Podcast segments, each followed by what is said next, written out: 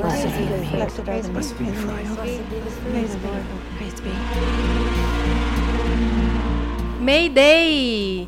Esse é o Casa da Marta, um podcast sobre a série The Handmaid's Tale, que parte da história da série para levantar discussões sobre a nossa realidade. Eu sou a Bia Mello. Eu sou o Rodrigo Castro. E hoje estamos recebendo aqui a Nanda Marra. Ela é gestora ambiental e está lá na Espanha. Olha só, estamos tendo convidada internacional. Que legal. Oi, Nanda. Oi, gente. Muito obrigada pelo convite. Obrigada pela, por ter me convidado para participar desse esse podcast muito importante, muito bacana. Obrigada a você por estar participando hoje com a gente. Nesse episódio, a gente vai conversar sobre um dos aspectos mais importantes discutidos por The Handmaid's Tale, que é a maternidade. É uma das questões centrais da série, né? Afinal, a baixa natalidade gerou uma crise que culminou na implementação de Gilead e que escravizou mulheres férteis transformadas em aias. Antes da gente entrar na conversa, de fato, vamos só lembrar um pouquinho de onde que veio essa história de, de Gilead, né? Que dá esse universo de Handmaid's Tale. As aias são baseadas na história bíblica de Raquel e Lia, que inclusive na segunda temporada a gente é apresentado aquele centro vermelho, né? Que depois explode, que se chamava Raquel e Lia. E, e que é uma história bíblica, né? Elas eram irmãs. Jacó era casado com essas duas irmãs e Raquel, percebendo que não podia ter filho, ofereceu a criada dela, Bila, para engravidar de Jacó, que teve dois filhos com a Bila. Aí, a Lia resolveu oferecer a sua criada também, Zilpa, para o Jacó. Então, assim, ele era casado com as duas irmãs e teve filho com as criadas das duas irmãs. Tudo isso com o objetivo de gerar o maior número possível de filhos e continuar né, espalhando a palavra de Deus, o serviço do Senhor. Esses filhos gerados pelas criadas pertenciam às mães, Raquel e Lia. E o cerne de Gilead é justamente transformar essas novas religiosas, que a gente conhece agora com essa história de Raquel e Lia, em política de Estado. Isso é o resumo da história de Gilead e do conto da Aya, né? Aya, inclusive, que é serva. Sim, são vários pontos que eles é, pegaram da Bíblia para transformar nas regras deste novo Estado, dessa República de Gilead, né? Então, isso aí já começa o problema de de você é, transformar a sua crença, a fé daquelas pessoas em algo como uma política de Estado. Daí, de cara, então, eu queria saber de você, Nanda, como que você vê a maternidade na série? A maternidade por si só, ela, ela, ela é responsável por despertar sentimentos assim, né, muito intensos, né? É, a gente a gente costuma dizer que por um filho a gente mata e morre, né? Então, só pra, por essa frase a gente já vê a intensidade da, do sentimento né, materno. E, e eu acho que, que a série deixa isso muito claro, né? Em, em tanto assim, pra, em relação às mães biológicas, e no caso desse, desse, último, desse último episódio, a Serena também, que, que tem esse instinto materno muito grande, por mais que ela não seja a mãe biológica, né? Da, do, do bebezinho, enfim, ela também se mata e mata ou morre pelo, pelo bebê, enfim, são sentimentos muito intensos que surgem do, dos dois lados, assim, né?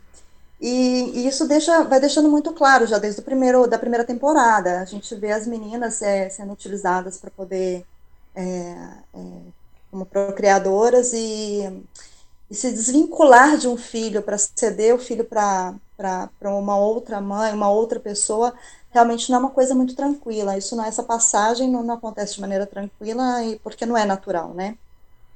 Então acho que a série deixa isso muito claro, assim, que, que apesar de não ser um processo natural, de já não ser um processo natural, né, é, desperta esse sentimento realmente de ira, de, de, de tentar batalhar para manter o filho do lado, enfim. Então é um, é um sentimento muito intenso, né? E, e, a gente quando e a gente como mãe a gente consegue compreender muito bem isso, né? Vendo a série e fazendo um paralelo, né? Da, da nossa história como mãe e, e, e sentindo a dor dessas mulheres que que procriam somente, né? Que servem somente para procriar, né? A gente vê ali dos dois lados, né? Das mulheres que estão Exato. sendo escravizadas e feitas de aia.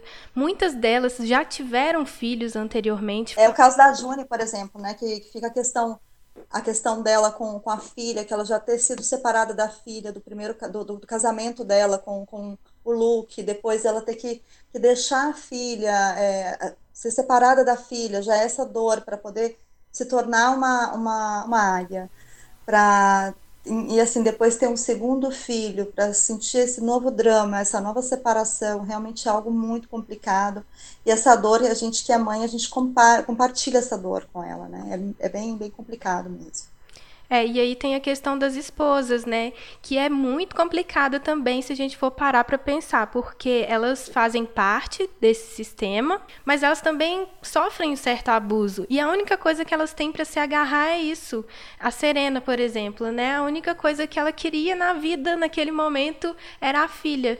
E aí ela conseguiu, e ela conseguiu ainda ter um sentimento materno, né? O que eu enxerguei no final da segunda temporada é que ela, assim, eu, eu tô sofrendo muito, mas eu vou deixar ela ir, porque eu acho que não está justo, esse sistema vai ser ruim para ela também. Então, ela abraçou isso, né? Assim, ela abraçou esse a sentimento. Briga, a briga da razão e do, e, da, e do, do amor, assim, da razão e do sentimento, né? Porque ela abriu mão do amor para poder ser racional, assim, né? Uma coisa que eu fico pensando muito é sobre os, o papel dessas mulheres em Gilead, né?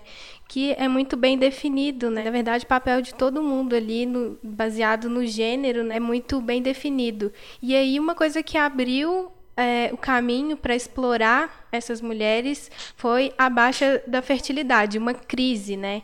E tem uma, uma frase da Simone de Beauvoir que eu sempre fico, quando eu assisto The Handmaid's Tale, eu fico pensando nisso, que basta uma crise política, econômica ou religiosa para que os direitos das mulheres sejam questionados, que a gente vai ter que sempre se manter vigilante e lutar por eles. Eu acho isso, assim, a mensagem é, de The Handmaid's Tale, né? E as mulheres como um objeto ali só para gerar a continuidade da espécie. Fico pensando muito nessa questão é, na maternidade, né? Se você é fértil, você se torna útil para a Gilead. Se você não é, te mandam para colônia, te matam. É sempre o papel que a mulher sempre esteve, né, na sociedade desde sempre, né? É. Procriar, serviços domésticos, cuidar dos filhos, enfim, né? Mais ou menos esses papéis, assim, né? Sim, é um reflexo muito. É, é, eu, eu ia falar exagerado, mas eu não sei até que ponto é exagerado, né? The Handmaid's Tale. É, eu, é. eu acho bem atual, inclusive, assim. A gente, a gente faz uma, uma, uma associação com a política atual e com algumas e não digo só no Brasil, eu digo no mundo. A gente vê muitas coisas saindo do armário outra vez, algumas ideias, incluso muito machistas, muito isso isso é bem atual. A gente faz um paralelo e se você realmente presta atenção na série, presta atenção na atualidade, você vê que algumas coisas se enquadram perfeitamente, assim. E aí, antes de se implementar Gilead, né, as mulheres estavam num momento, assim, num, num despertar, né, mais ou menos o que a gente está vivendo, talvez, nesse, nesse momento nosso atual. Aí tem uma personagem que eu amo também, que é a Holly, mãe da June, que era uma feminista que colocava fogo nas coisas e era muito muito combativa e ficava muito nervosa dela ter é, escolhido casar e, segundo ela, brincar de casinha, né? E aí, é, ter esses flashbacks, inclusive nessa temporada tem ela lá questionando a religião, questionando terem batizado a Batismo, Hannah, né? É, e, e ela, assim, muito questionava muito, né, o sistema, questionava é, esse patriarcado. E aí, no fim das contas, parece que ela foi parar nas colônias também, né? Provavelmente porque não se calou, né? É, porque a colônia é, é, é o lugar de quem não se cala, né? De quem, de quem não se enquadra no papel que eles, que eles impõem, né? Ou você é, se mantém aqui calado e fazendo o que a gente quer, então você vai para a colônia. Muito provavelmente ela não se, não, não, não se adequou, né? Sim. E aí a gente conheceu também nessa temporada a mãe da Serena, que explica também um pouco dessa postura que ela é, que a Serena tem, né? Hoje, hoje em dia nem tanto ela está questionando um pouco mais, mas é, a mãe dela provavelmente foi uma pessoa que criou ela nesses moldes de gênero, né? Ah, você tem que ter uma família, você tem que ter filhos. E, e aí ela, no fim das contas, se contentou com isso porque Gilead foi implementado também, né? Assim, então tem várias pecinhas aí no, nesse quebra-cabeça. Né? E é curioso nesse o, o caso da mãe da Serena, eu esqueci o nome dela. É, eu ia falar que é Elizabeth, mas. Vamos chamar de mãe da Serena mesmo. eu esqueci. que é. Ela parecia. ela, ela fala essas coisas pra Serena, né? Muito forte. Ah, não tem lugar aqui em Gilead pra você sem o Fred. Volta pra ele e tal, enfim aquela coisa de manter a família ali, formatadinho. Mas a Serena é uma pessoa extremamente inteligente, né? A gente vê os flashbacks dela, ela era uma mulher muito independente, claro. ela era super intelectual, ela, pô, dava palestras e tal.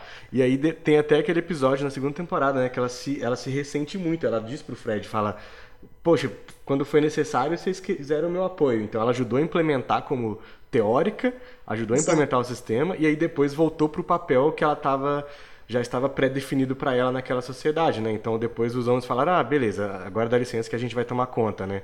E volta ali pro seu cantinho, você vai ser a, a, a esposa do comandante Fred, do comandante Waterford, então se contente com isso, né? É, e o mais interessante, inclusive, é que fica muito claro, muito claro esse, esse papel que ela tem intelectual na, na série, porque ela tem realmente um papel muito forte intelectual também de, né, enfim, é uma mulher extremamente inteligente, estudada, instruída, quando o Walter Ford ele sofre o atentado, né? Ela de alguma maneira ela assume aquela aquele momento alguns alguns bom, de maneira muito discreta, né? Ela não, não podia fazer isso de forma aberta, mas ela acho que ela chegou a assumir, não é? Um, um acho que isso foi na segunda temporada. Ela, ela faz que ela assume Exatamente, ela assume e faz a, vez dele, assim, ela faz o papel dele, e isso fica muito claro que ela tem realmente uma instrução, tanto que ela coloca a Juni para ser editora, para fazer umas correções para ela no, nos decretos, enfim. Então fica muito claro isso, né, também. Que é uma mulher que foi podada também, que, que a ideia dela, ela quis, ela, eu acho que ela não, não tinha ideia de como seria a, a essa implementação dessa, dessa, desse fundamentalismo, ela, acho que ela, ela participou disso tudo, mas acho que ela não, tem, não tinha ideia de como realmente isso ia afetar a própria vida, né? Essa é a ideia que eu tenho, não sei. Eu acho que sim, eu concordo com é. você. Ela não, é. não tinha a noção de que ia virar isso que virou. O buraco que ela estava se enfiando. Sim. é, é, é aquilo que a série fala também de você ser fervido. Se você não, não, é? Você não percebe, você já é fervido. Você vai ficando na água quente. Exatamente. É. Até você morrer, né? Sim. É o que eles falaram, realmente. É. E é curioso porque, no final das contas, é, daí a gente volta sobre o questionamento desses papéis, né, dessas, dessas representações de maternidade ser mãe em Gilead é a única realização possível para ela, né? Então ela se agarra a isso o tempo inteiro. Ela não, ela, como se ela não existisse vida. Como não, né? Não existe vida para ela além da maternidade. Então, aquilo é o único propósito que ela vai ter para viver e para sobreviver. Inclusive, se as, as, esposas não têm, não conseguem os filhos, não tem, eu ia falar não tem filhos, mas enfim, só para deixar mais claro, né? Tipo, se elas não conseguem os filhos, se as aias não têm os filhos delas, elas também vão perdendo prestígio, né? As famílias vão ficando desprestigiadas, começa, né, os olhares tortos, ah, comentário e tal. Então, ela precisa se agarrar a isso, né, também. É, é quase que um sentimento fabricado nesse caso, né? Porque ela precisa sentir aquilo, essa vontade de ser mãe para poder entrar né, e fazer parte daquela comunidade. Tanto que o ritual do, do parto juntam todas as mulheres, assim, é como se realmente fosse fosse necessária a aprovação de todos naquele momento. E é como você falou, se, se você não participa daquele ritual, se você não participa daquele momento, se você se uma aia não é capaz de gerar um filho seu, né, entre aspas, elas se sentem deslocadas e é como você falou, é como se o único papel dentro daquela sociedade fosse realmente de ser mãe, né, através da, da aia. Então, é, é é muito, é muito, eu acho, eu inclusive esse ritual eu acho pesadíssimo. Nossa, o ritual dos partos, assim, mas enfim. Eu achei ridículo, assim, a primeira vez que eu vi, eu achei, não é. sei, porque elas simulam o parto, né, também. É uma coisa. Nossa, é bizarro, bizarríssimo. É bizarríssimo, bizarríssimo. E assim, pra gente, imaginando isso assim na sociedade que a gente vive, a gente acha bizarro e tal, mas para elas é algo é, maravilhoso natural, né? também, né? Assim, nossa, eu consegui o que eu queria, eu tô no status mais elevado. do mundo, da sociedade. Exatamente. É, é, é uma coisa, eu acho, eu acho muito, muito bizarro. Na realidade, a gente vê esse sentimento de maternidade, de idealização, né, em alguns momentos da maternidade, difundido pela mídia, é, por padrões sociais, né, que se, que se é, que são reproduzidos né, na vida das mulheres. Desde cedo a gente ganha uma boneca para a gente cuidar. Enfim, são vários os caminhos. E em Gilead eu enxergo esse papel né, de mãe, essa maternidade ele, é, levada ao, ao que maior sucesso que você pode ter em algumas, alguns lugares. Ver se vocês concordam comigo. É, no fato das aias receberem um tratamento muito bom quando estão grávidas, então, recebem o que há de melhor. Como se fosse um prêmio, né? Sim, um cuidado muito grande. Sobre as esposas, elas são as esposas que têm mais prestígio, são as que conseguiram filhos. Então, também é uma maneira de alimentar isso.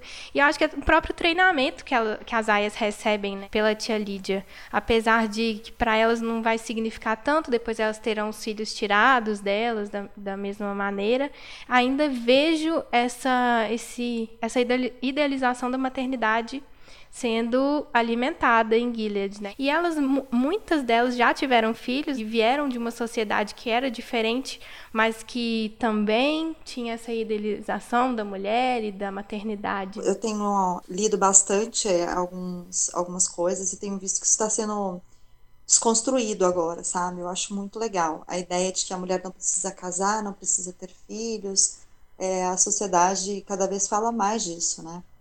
E, e, isso é muito legal, isso é muito bacana, porque a ideia de que a gente só se realiza dessa maneira, né, tendo um filho ou casando, é uma coisa que deve ser realmente desconstruída, porque essa romantização também de tudo. A gente primeiro romantiza o casamento, depois romantiza a maternidade, depois vai, vai romantizando as coisas, deixando de viver o que é real, né? E mostrar o que é real. Então, quando você desconstrói toda essa ideia, é, é uma coisa que eu acho que eu acho fantástica, assim, é uma para mim deixa fica muito clara a evolução da sociedade do ser humano, assim. Eu fico imaginando a quantidade de mulheres que não se tornaram mães, que se tornaram mães para realizar às vezes o desejo da família ou do marido ou da sociedade, enfim, porque a gente está sempre sendo cobrado. Você começa a, a, ficar mocinha, aí pergunta quando que você vai ter um namorado, aí você começa a namorar, pergunta quando você vai ficar noiva, você hum. fica noiva, pergunta quando vem o casamento, casa quando vem o filho, depois casa, você tem o primeiro filho, pergunta quando vem o segundo. Então, assim, essas cobranças, elas são muito naturais, assim, né? E quando a gente vai desconstruindo isso e, e, e mostrando para a mulher que ela, que ela pode ser feliz também de outra. É, há outras maneiras, né? De ser, de ser feliz, eu acho isso muito, muito legal. E eu tenho visto isso cada vez mais na nossa sociedade. Né? A, aqui mesmo, por exemplo, na Espanha, é, eu tenho muitas amigas, muitas amigas que, que estão casadas e que, que falam que não vão ter filhos. Ou que não estão casadas e que, ok, não estar casada não é um problema, e ok, também não tenho filho, não é um problema também. E eu vejo cada vez mais isso no Brasil também, mulheres que estão mais preocupadas em, em se realizarem profissionalmente, se realizarem, ah, eu quero viajar, eu quero, eu quero estudar, eu quero trabalhar. E ser mãe não é, um, não é um, uma questão, não é um, um desejo, sabe? Então eu vejo isso como uma libertação assim para a mulher. Eu acho fantástico fantástico. Eu acho até que essa cobrança excessiva, essa quase que espreme a gente, né, assim, desde tão cedo. Exatamente. É, é que tem feito cada vez menos mulheres quererem ter filhos. Eu acho que o tiro é. saiu é, pela culatra. É bem possível. é bem, até mesmo porque ter um filho é uma coisa muito complicada. E essa complicação também está sendo mostrada. Não que nós não devemos ter mais filhos, não é isso, uhum. né? Mas é porque durante tanto, tanto tempo a gente romantizou, inclusive, a maternidade, que nós atraímos as mulheres para essa ideia da, da, de que da perfeição, de que a mulher só é mulher quando ela se torna mãe, né? E então, a partir do momento que essas cobranças ficaram mais, mais mais presentes, ah, é como você falou, falou, peraí, agora que a gente tem uma informação também de que a maternidade não é tão tão bacana como parece ser, que é uma responsabilidade muito grande, que é muito complicado, que eu vou deixar também de fazer muitas coisas para em prol do meu filho, eu acho que eu não vou querer ser mãe, não. Então, tem isso que você está falando realmente. Graças a essas cobranças, muitas mulheres estão repensando a maternidade, né? A ideia da, da mulher é, de ser mãe, de, de necess, assim, necessariamente ser que ela precisa ser mãe para ser para ser completa, acho que junto com essa ideia de que isso é uma ideia equivocada, né? Eu acho que está surgindo a ideia também de que o homem, é, os homens hoje estão um pouco mais conscientes de que eles não ajudam, eles não devem ajudar, eles devem participar do processo, né? É, então, acho que tanto quando a mulher ela, ela muda essa opinião em relação à maternidade, o homem está mudando também a sua, a sua opinião sobre a paternidade. Então, quando existem essas, essas mudanças, é muito bacana porque assim as coisas vão se encaixando mais. Então, a mulher que hoje em dia ela deseja ser mãe, é, e ela espera, ela, ela primeiro se, se forma, ela primeiro arruma um trabalho bacana, depois ela cria uma, uma, uma estrutura financeira para ter um filho, né? Então, enquanto ela está pensando e repensando a maternidade, ou não, né, no caso, mas no caso da mulher que deseja ter o filho, ela também, é, o homem também está desconstruindo a ideia de que ele tem que prover somente, sabe? E cada vez mais se vê pais mais participativos, inclusive na educação do filho, participando nas festinhas de escola. A gente vê muito esses, esses vídeos virais de internet do pai dançando com a filhinha na escola, ou vestindo uma fantasia numa festinha da escola. Então, assim, eu acho que as coisas estão mudando, tanto de um lado quanto para o outro. E, e, eu acho isso muito válido. Isso acho que é a, a informação realmente de que, de que ser mãe não é uma coisa, não é uma tarefa muito fácil. Então, acho que quando o pai participa, isso fica mais tranquilo. E aí, de repente, o desejo aflora novamente. O desejo de ser mãe aflora novamente com um pouquinho mais de leveza, entendeu? E aí que eu acho importante The Handmaid's Tale trazer essas questões de maternidade, para a gente repensar, para a gente olhar para aquilo e falar, é, não é, não é assim que a gente quer uma sociedade, e para a gente poder lutar também para transformar, né, para criar algo mais justo e tentar não deixar voltar naquilo ali, porque voltar não, né? Virar aquilo ali. No primeiro episódio do nosso podcast a gente falou sobre direitos reprodutivos e que estamos passando por uma, uma é, época difícil para as mulheres, né? Estão havendo retrocessos nos direitos reprodutivos e é muito importante a mídia abordar isso, ter esse tipo de história, ter histórias com mulheres protagonistas, né? E é, é uma, é uma história de 1985 que em 2019 está atual. Então, atual, exatamente. É, a gente para um pouco para pensar por que, que essa série é tão importante. É, eu, eu, eu acho assim inadmissível ainda a, a algumas mulheres terem a ideia de que o feminismo é algo radical, sabe? Que a ideia do feminismo, especificamente, é realmente lutar e, e querer igualar os direitos. E isso acho que está muito claro, mas tem muita gente ainda que, que não, não, não, não, não lê, não escuta a respeito, não, e não quer saber porque já tem a ideia formada de que é, o feminismo é radical, né? Então, assim, quando, quando a gente faz essa, essa, essa, esse paralelo da história hoje, que, como você falou, que é uma história de início da década de 80 e que segue tão atual, e a gente faz esse paralelo com a política brasileira, por exemplo, que está né, essa política fundamentalista que a gente está criando, com a ideia de que, querendo voltar às ideias de homens vestem azul, mulheres vestem rosa, né? Porque começa por aí, eu acho, né? É, Essas ideias muito radicais, assim, às vezes a gente ri, às vezes a gente fala, ah, mas é assim mesmo e tal. Então, de repente, são pequenos passos para a gente realmente ter é, é, uma história muito similar com, com, com a série. Então, assim, eu acho que a gente tem que tomar muito cuidado. Eu acho que a gente tem que educar realmente os nossos filhos para para um mundo diferente e esse mundo diferente é um mundo bem diferente da série. A gente precisa andar para frente, não, não retroagir, porque é, é, é bem complicadinha essa ideia e de que as mulheres necessitam tomar a, a administrar a cozinha, administrar o fogão, o tanque, não tem lugar para outros outros lugares assim no mundo para elas administrarem, para nós administrar. Essas ideias são a, a, água da banheira esquentando, né? Que a gente Exatamente. E é igual você a falou, gente né? não percebe. A gente às vezes dá risada e faz, faz piada, e ah, nossa, que é. idiota, olha só o que ela falou. E aí quando você vê, tá lá, passando a lei. Aí, tipo, aí você fica. Exatamente. É, até hoje a ideia de que, de que você não pode decidir, por exemplo, se você. É, é, assim, isso é, isso é no mundo inteiro, né?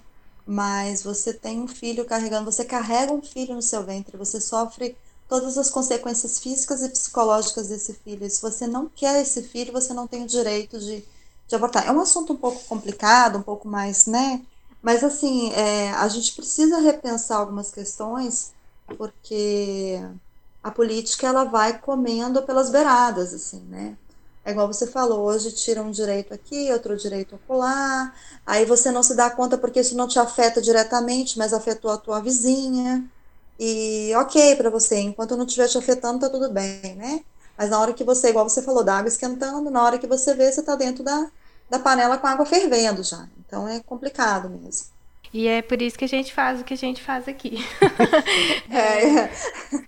é um trabalho, ó, gente, eu fico impressionada com eu fiquei assim, eu escutei os dois, eu fiquei realmente achei muito interessante. Acho que todo mundo devia ver a série e escutar os, os podcasts de vocês. Ah, porque tá bem interessante. é verdade. A gente quer, inclusive, a gente está é, pesquisando, estamos em contato com uma pessoa para a gente falar sobre política e religião, que eu acho assim o assunto Nossa, que também da série é essencial e para a é. realidade não precisa nem falar o tanto que é necessário, né? Assim, é verdade. É. A gente no início a gente pensa que é um pouco de exagero, mas à medida que a série vai passando, vai passando, quanto mais você assiste, mais você vai falando, olha, olha, mas isso também já aconteceu. Olha, mas isso tem muito a ver com o que rolou ontem, que eu li no jornal ontem, que eu vi na internet hoje, e é, é assim mesmo. É bem assim.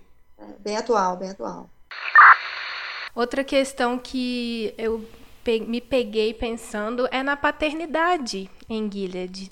Né? A gente está discutindo maternidade, mas é engraçado a gente pensar a relação que esses homens têm com esses bebês. Que, na verdade, assim, muitos deles são pais biológicos né? que praticaram estupro e engravidaram as aias, é, mas eles não têm ligação com essas crianças, assim. É, não consigo me lembrar de algum momento que um deles demonstrou algum tipo de carinho, algum tipo de emoção.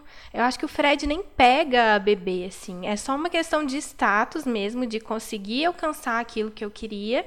E em contrapartida, eles colocam dois personagens muito interessantes que eu acho de pensar a paternidade, assim. Primeiro, o Luke, que é assim, a, a, relação que ele tem antes com a Hannah é a coisa mais linda, mais fofa e tal. E, e aí agora ele já está abraçando também a Nicole, né?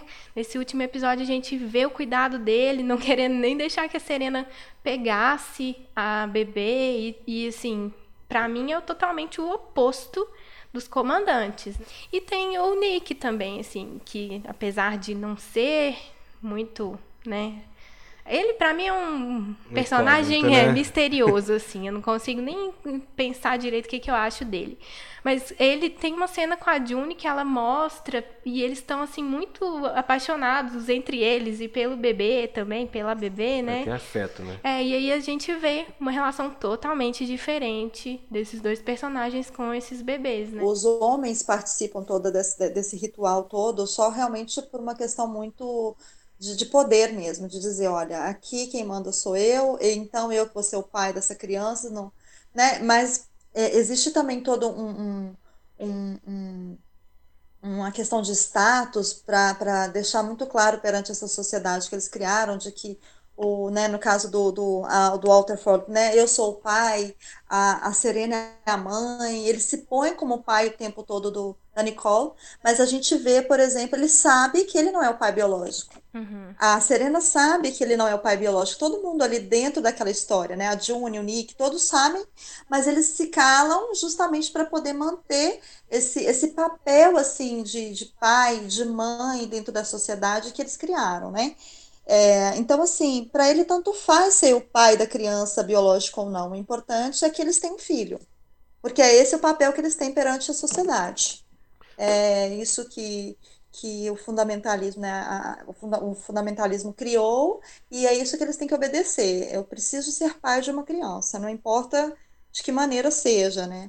E aí esse distanciamento também sentimental, é, eu acho que mesmo com, quando os comandantes, quando um comandante ele se torna pai biológico do, do filho, né, que é fruto do estupro, mesmo assim essa distância, se distancia, né, tem esse distanciamento sentimental, mas no caso do Walter Ford, eu acho que um pouco mais, justamente porque ele sabe que não é o pai da criança, ele não é o pai biológico dela. Tanto que no aeroporto, no aeroporto não, né? Quando a, a, eles fazem a ligação pro Luke, aí já nesse último episódio, no episódio 5 da, da terceira temporada, quando eles ligam pro Luke aí fala, e aí o Luke fala, beleza, mas eu não quero o comandante, eu não quero o Fred.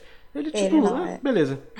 tipo assim, ele nem, okay. nem esboça. É, fala assim, é. pô, que isso, é minha filha também, eu quero ir lá e tal. Não. É, é, ele, ele sabe que pra Serena isso é muito importante. Ele sabe da importância que tem essa, essa criança na vida dela, porque ela realmente criou um amor muito grande pela criança. Ela, ela, ela presenciou a violação, ela presenciou todo o ritual e tudo. É, e tal, ela sabe, é, em teoria, eu acho, inclusive, em teoria, ela, as, as, mulheres poderiam sentir até um certo rejeitar a criança, né? Enfim, mas elas, ela criou um amor por essa criança, é como vocês falaram, acho que é o único papel que ela tinha e que ela tem, e inclusive para se salvar de toda essa angústia que ela vive, porque é uma angústia viver numa, numa situação assim, é a criança. Então, assim, para ele tanto faz. Então ele sabe que essa criança para ela é importante, porque ela também com essa, estando com a criança, ela vai conseguir manter o papel como esposa e ele vai conseguir manter um papel como um pai, um, um marido perante a sociedade, né, cristão, enfim.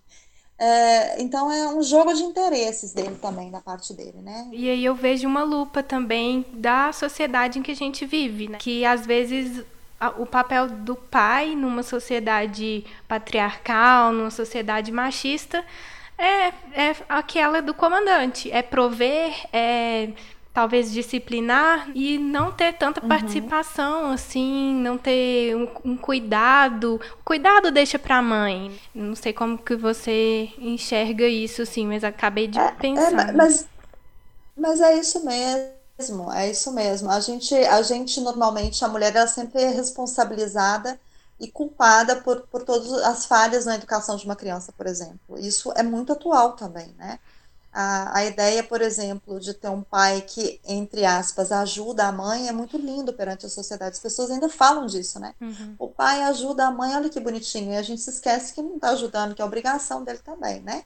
Mas claro que, que que então assim quando a gente faz essa analogia entre as, as duas questões isso é muito real ainda.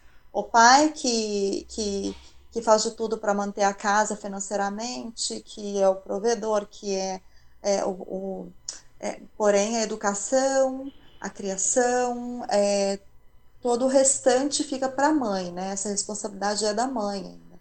Isso é muito atual na nossa sociedade assim ainda né? Essa a separação de papel papéis, assim, como se o pai tivesse uma obrigação e a mãe tivesse a outra, mas a nossa sociedade, nossa sociedade se esquece que a obrigação é, é mútua, assim, é dos dois, assim, né? Não, tem, não deveria existir papéis. Tem uma coisa que eu também relaciono muito com a realidade, que é esse desejo de todas as mulheres serem mãe. Em Gilead, é assim, não tem, você não tem escolha, né? Assim, você sendo aia, você não tem escolha, você sendo esposa, você não tem escolha. É, e aí fico pensando nessa crença que existe de que as mulheres precisam ser mães para serem completas. Né? Isso é uma coisa tão complicada, assim, é um assunto que, se a gente for a fundo, a gente vai entendendo aos poucos por que, que existe esse sentimento que é propagado por tudo, pela mídia, pela religião. Enfim, é um assunto muito longo. Mas fico pensando é, nisso em Gilead, né? E tem uma coisa também que eu estava enquanto a gente falava, eu estava pensando na esposa do Lawrence, né? Eu acho que eles não têm filhos. E assim, acho que nem vão ter, porque eles não participam desse desse é e a, e a, relação dos dois é uma coisa muito passional assim ele, ele você vê que você nota que ele é apaixonado pela mulher dele né Sim. e, a, e ela até a, a, as mudanças acontecerem, né, nos Estados Unidos, que agora é Gillard, né, então assim, é, você vê que ela tinha um amor muito grande por ele e que ele mudou o comportamento dele e isso fez com que alguma coisa mudasse também nela em relação aos sentimentos, né? E ela, ela inclusive, ela não consegue se enquadrar dentro de todo, todo esse processo e ela desenvolveu alguns problemas psiquiátricos muito evidentes, muito claros e, e são muito claros que é por causa de toda essa mudança, né? Mas existe um, um amor muito grande entre eles. Isso eu acho que assim tá muito óbvio, pelo menos para mim, né? E, mas eu acho que por uma questão de muito respeito e amor que ele tem, devoção a, que ele tem a, por a, por a, pela mulher, é, ele não participa desses rituais. Ele tanto que na, né, no último episódio a eu esqueci como se chama a tia tia Lídia. é que aqui eles falam tia Lídia, né? É. A tia Lídia pergunta para ele, né? é, como que foi o, a, como é que foi o último ritual e tudo, e ele falou que foi ótimo. E eles, não, ele, eles nem participam, eles não, não fazem questão, né? E uh, então, assim, é, eu acho muito interessante a relação que eles têm, acho muito bonita. Deixou muito foi muito bonito o final, quando ela, ela começa a escutar novamente as músicas que ele gravava para ela. É como se eles estivessem refazendo um laço perdido entre eles, assim, um laço afetivo, né?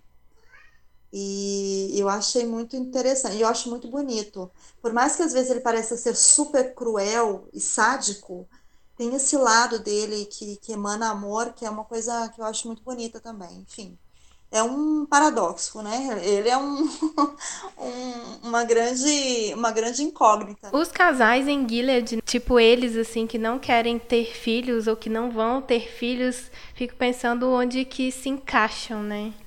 No caso dele, se encaixa.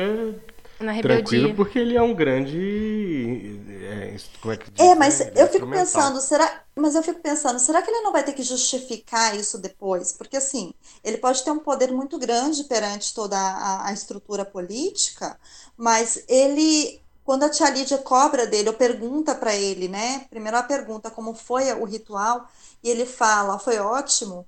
É uma espécie de cobrança também para ele, assim.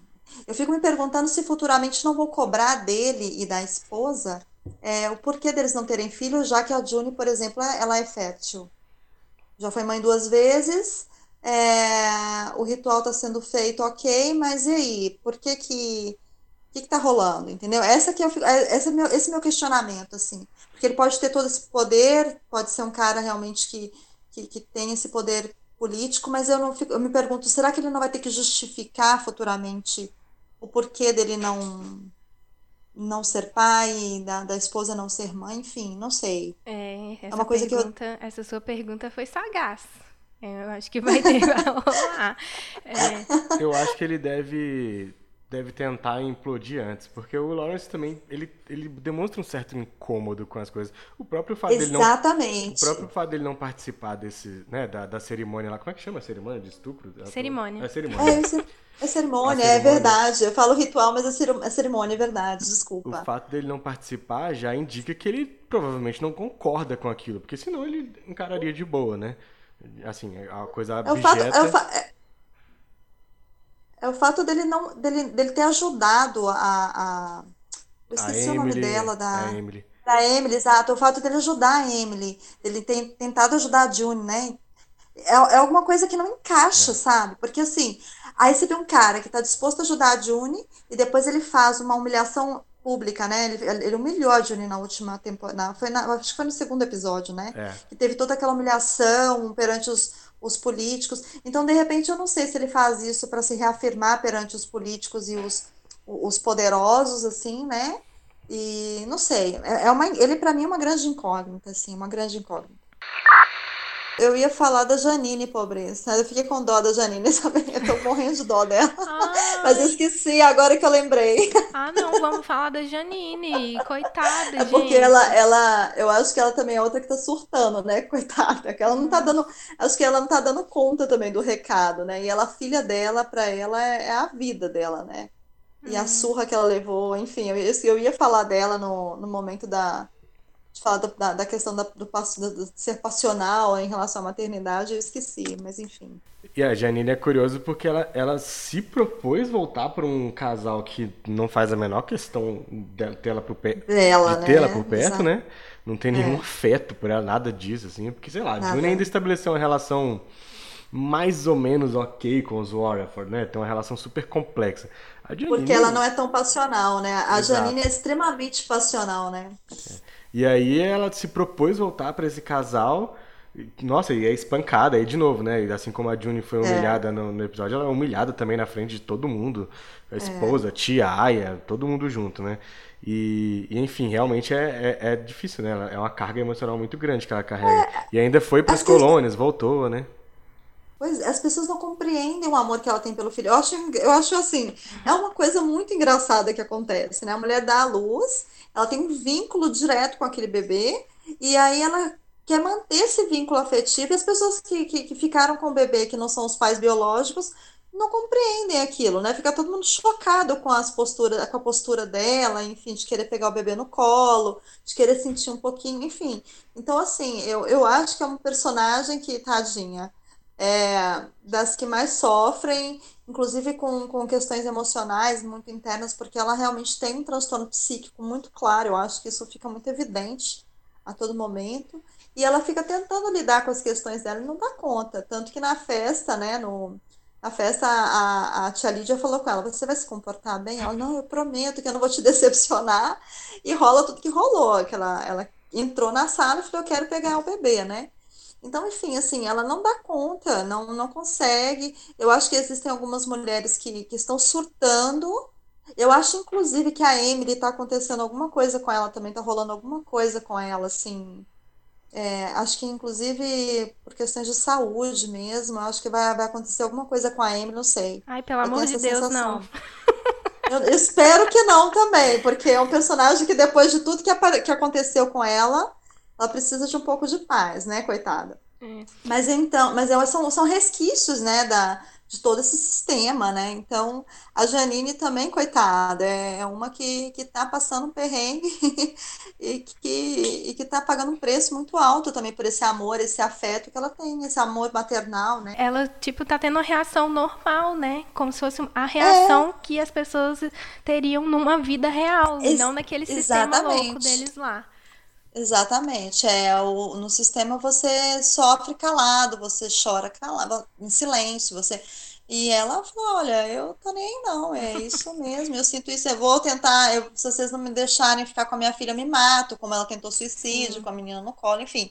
Então, assim, realmente surta, não tem como não surtar. Eu acho que, inclusive, tá surtando pouca gente. tá surtando pouca gente aí nesse sistema. E eu gostei que você trouxe a Emily, né? Porque a gente tem ali, então, outra representação de maternidade, né? A Emily com a né? esposa né? dela, que eu esqueci o nome.